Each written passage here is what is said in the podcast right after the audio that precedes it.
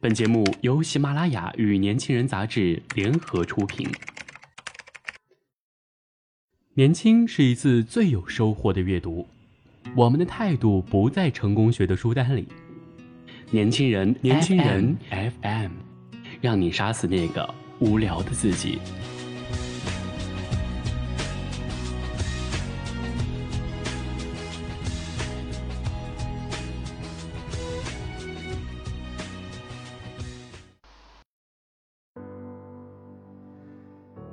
最令我吃惊的事情，莫过于年轻人说自己老了。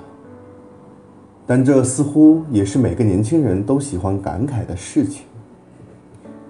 一个插画师对我说：“我再也不能熬夜了，真的老了。可以不熬夜了，但你还是很年轻的。没有，我都二十三了，我都觉得自己老了。”那你都老了，我是不是可以入土了？我只是知道自己老了，你是怎么理解年轻的呢？我觉得年轻就是有着新鲜的欲望，并拥有为愿意为之努力和付出的决心，还有人不会老去，年龄不是衡量老的标准，除非他自甘堕落。和这个二十三岁的年轻人的对话。他一直强调自己的衰老和无力，我真是抓狂啊！一个二十三岁的男孩，他的人生才刚刚开始，甚至还没有开始，怎么可以如此沮丧？他对我说：“你不懂我，我都患上轻度抑郁了。我想念去世三年的父亲，经常梦见见他。我很自卑，觉得家境太差了。除此。”我的薪水也很低，找不到可以突破的点。以前的工作只是熬夜，现在的工作就是通宵。你说我的人生还有救吗？对了，你二十三岁的时候在做什么呢？我的二十三岁啊，让我想想。若眼前的插画师不提醒，我真的误以为我像他那么年轻时。就已经意识到二十三岁的时光宝贵。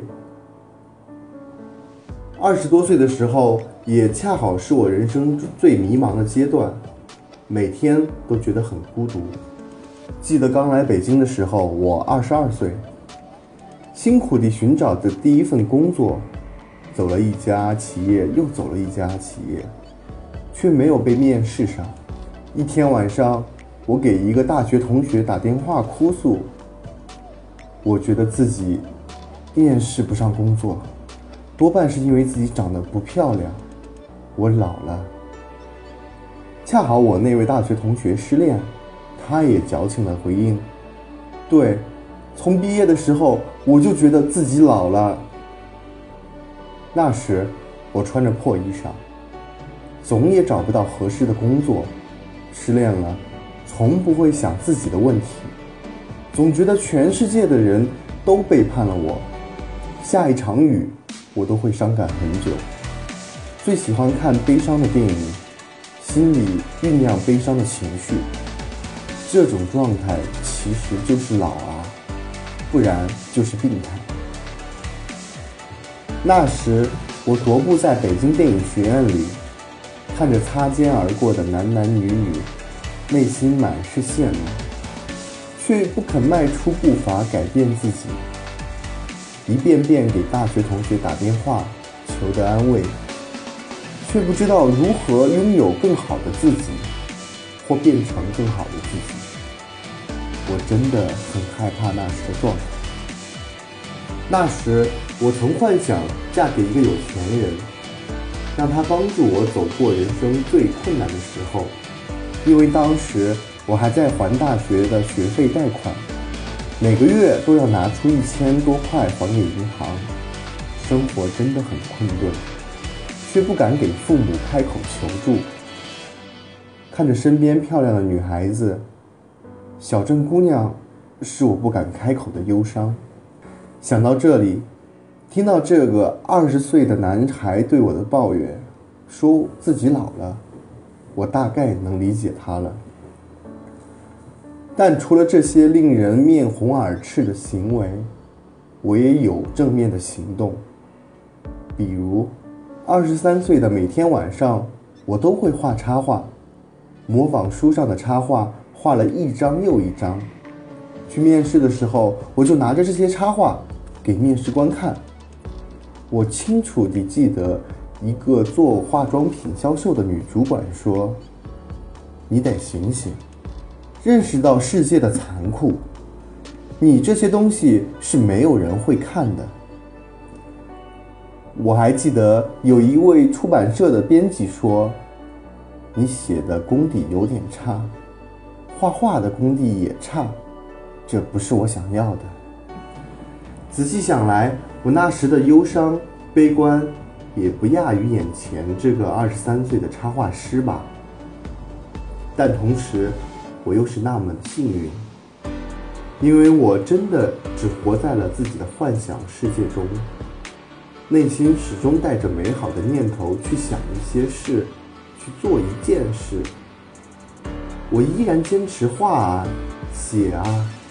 坚持了两三年，虽然很绝望，但我每天都带着一些幻想，跑到操场上，对着空气练习。假如我的书出版了，我应该演讲什么样的内容？直到一个编辑找到了我，直到我出版了第一本书。第一本书刚刚上市的时候，我激动的好几个晚上都睡不着。仔细想来，坚持还是有意义的，只是那个意义没有兑现的时候，我们都特别容易着急。一个否定，一个讽刺，有可能都会葬送一个梦想或初心。然后，我特意拿出来最初的那些话，写的那些故事来看，不禁羞愧到面红耳赤。二十多岁。刚刚开始的阶段，画的那些画的确很差，我自己都看不上那时的习作。再看我现在的文字和绘画作品，我觉得冷静和成熟了许多。现在的这些文字读起来很舒服，没有之前一直涌动的情绪化，也不会急躁不安。那个插画师又问我。年轻的时候，我们应该做些什么呢？其实完全可以拥有很多的期待以及欲望。对了，除此之外，你还要动手去做，成为真正的行动派。商业广告上那些标语都是真的，电影里逆袭的故事也都是可以发生的。这个世界从不说谎，尤其对肯流汗拼搏的年轻人来说。一切都可以逆转，也可以改变。最重要的是，你得找到属于自己的生活，以及生活的方式，去做你擅长的事情，你喜欢的事情，你愿意为之付出所有的事情，就像爱一个人一样，拼命去爱你喜欢的一切。我所理解的二十三岁。真的就是人生最青葱、最阳光的时刻，最用资格试错，也最能说抱歉的岁月。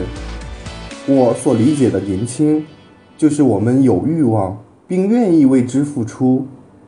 真的，人生有很多机会，也有很多路，这却不是最艰难的。最难的是，无论你做出哪一种选择，都要承担相应的现实。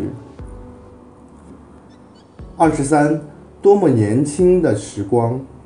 只是听这个数字，我就觉得它好像在闪闪发光。我真的羡慕他，也羡慕这个数字，甚至羡慕那时的迷茫，因为迷茫是件好事，说明你思考了。剩下的时光，只需要拿着木棍，把头顶的乌云敲碎。你不可能一下子就赶走所有的乌云。有可能你会一边流泪一边懊悔，一边敲打一边痛苦，这个过程我们称之为成长，所以别放弃。每个人都有或迷茫，或痛苦，或不堪，或挣扎的二十三岁。因为我们走在这世上，或慌张，或不安，或纠结，或不知所措，都是在二十多岁的时候，必须要走过那个阶段，人生才有可能转弯。